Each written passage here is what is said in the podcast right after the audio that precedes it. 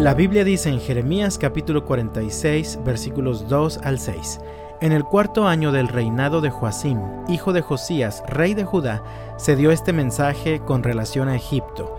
Fue en ocasión de la batalla de Carquemis, cuando Nabucodonosor de Babilonia venció al faraón Necao, rey de Egipto, y a su ejército junto al rey Éufrates.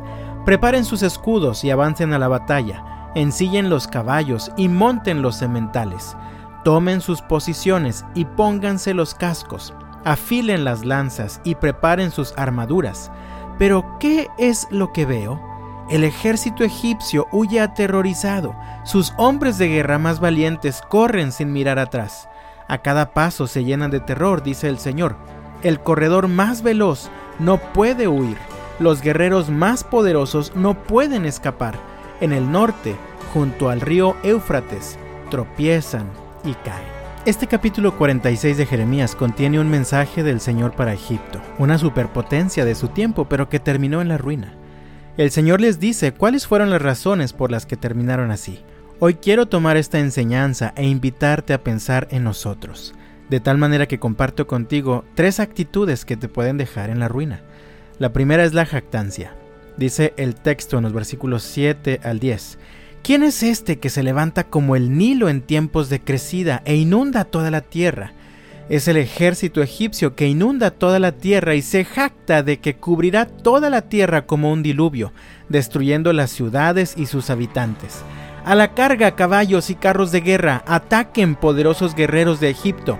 Vengan todos ustedes aliados de Etiopía, Libia y Lidia, que son hábiles con el escudo y el arco pues este es el día del Señor, el Señor de los ejércitos celestiales, día para vengarse de sus enemigos. La espada devorará hasta quedar satisfecha, sí, hasta que se emborrache de la sangre de ustedes. El Señor, el Señor de los ejércitos celestiales, recibirá hoy un sacrificio en la tierra del norte, junto al río Éufrates. Egipto presumía de su imponente ejército, se pensaban indestructibles, pues según ellos su ejército era tan grande y tan poderoso que inundaba toda la tierra y que podía destruir ciudades y naciones enteras con el poder de un gran diluvio. Por esta razón incluso el pueblo de Dios prefirió buscar ayuda en Egipto que en el Señor. Pero cuando llegó el momento definido por Dios, ese imponente ejército fue hecho trizas. Murieron tantos que, dice el versículo 10, que la espada quedaría borracha con la sangre de ellos. Esta es una figura que nos habla de la gran cantidad de sangre que sería derramada aquel día en el que el Señor pusiera alto a la jactancia de aquella nación y de aquel ejército. La segunda actitud, amado mío, es la autosuficiencia. Leemos en el versículo 11 y 12, sube a Galaad en busca de medicina, oh hija virgen de Egipto, pero tus muchos tratamientos no te devolverán la salud.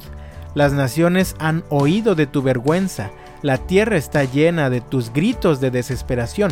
Tus guerreros más poderosos chocarán unos contra otros y caerán juntos. Egipto era conocido por su gran desarrollo científico, incluyendo en el área de la medicina. Habían desarrollado muchos tratamientos para diferentes enfermedades. Esto los había hecho sentirse autosuficientes, es decir, que no necesitaban la ayuda de nadie más para sobrevivir. Sin embargo, cuando llegó el momento en el que el Señor decidió ponerle un alto al orgullo de esta nación, ni los abundantes y excelentes tratamientos que habían desarrollado les iban a servir de algo.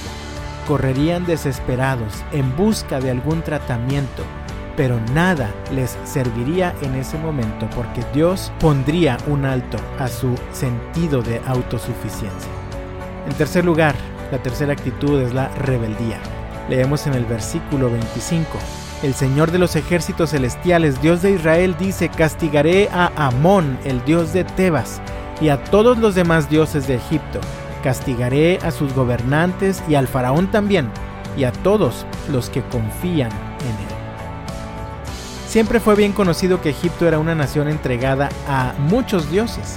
Tenían un amplio catálogo de dioses que según ellos les ayudaban. Eran una nación idólatra. Ellos confiaban en el poder de dioses como Amón, que no era más que un ídolo creado por ellos mismos. Así que cuando llegó el día en que el Señor permitió que el rey Nabucodonosor se levantara contra Egipto, nada pudieron hacer sus dioses, pues no eran dioses de verdad. Así que la fe de ellos no sirvió de nada, pues estaba depositada en seres que no tienen ningún poder para ayudar. Y así, amado mío, estas tres actitudes siguen destruyéndonos hoy en día. Siguen destruyendo vidas, familias y naciones. ¿Vives jactándote o presumiendo de tus propias capacidades para hacer frente a los peligros de la vida? ¿Vives confiando en ti mismo, en tu propia inteligencia o en tus propios recursos? ¿Depende tu seguridad de cualquier otra cosa que no sea el Señor? Si tu respuesta es positiva a cualquiera de estas tres preguntas, déjame decirte que necesitamos urgentemente un cambio de actitud. Pidámosle al Señor que nos transforme, que siga transformando nuestro corazón y nuestras actitudes hasta que Cristo Jesús sea formado en nosotros. Dios te bendiga y hasta la próxima.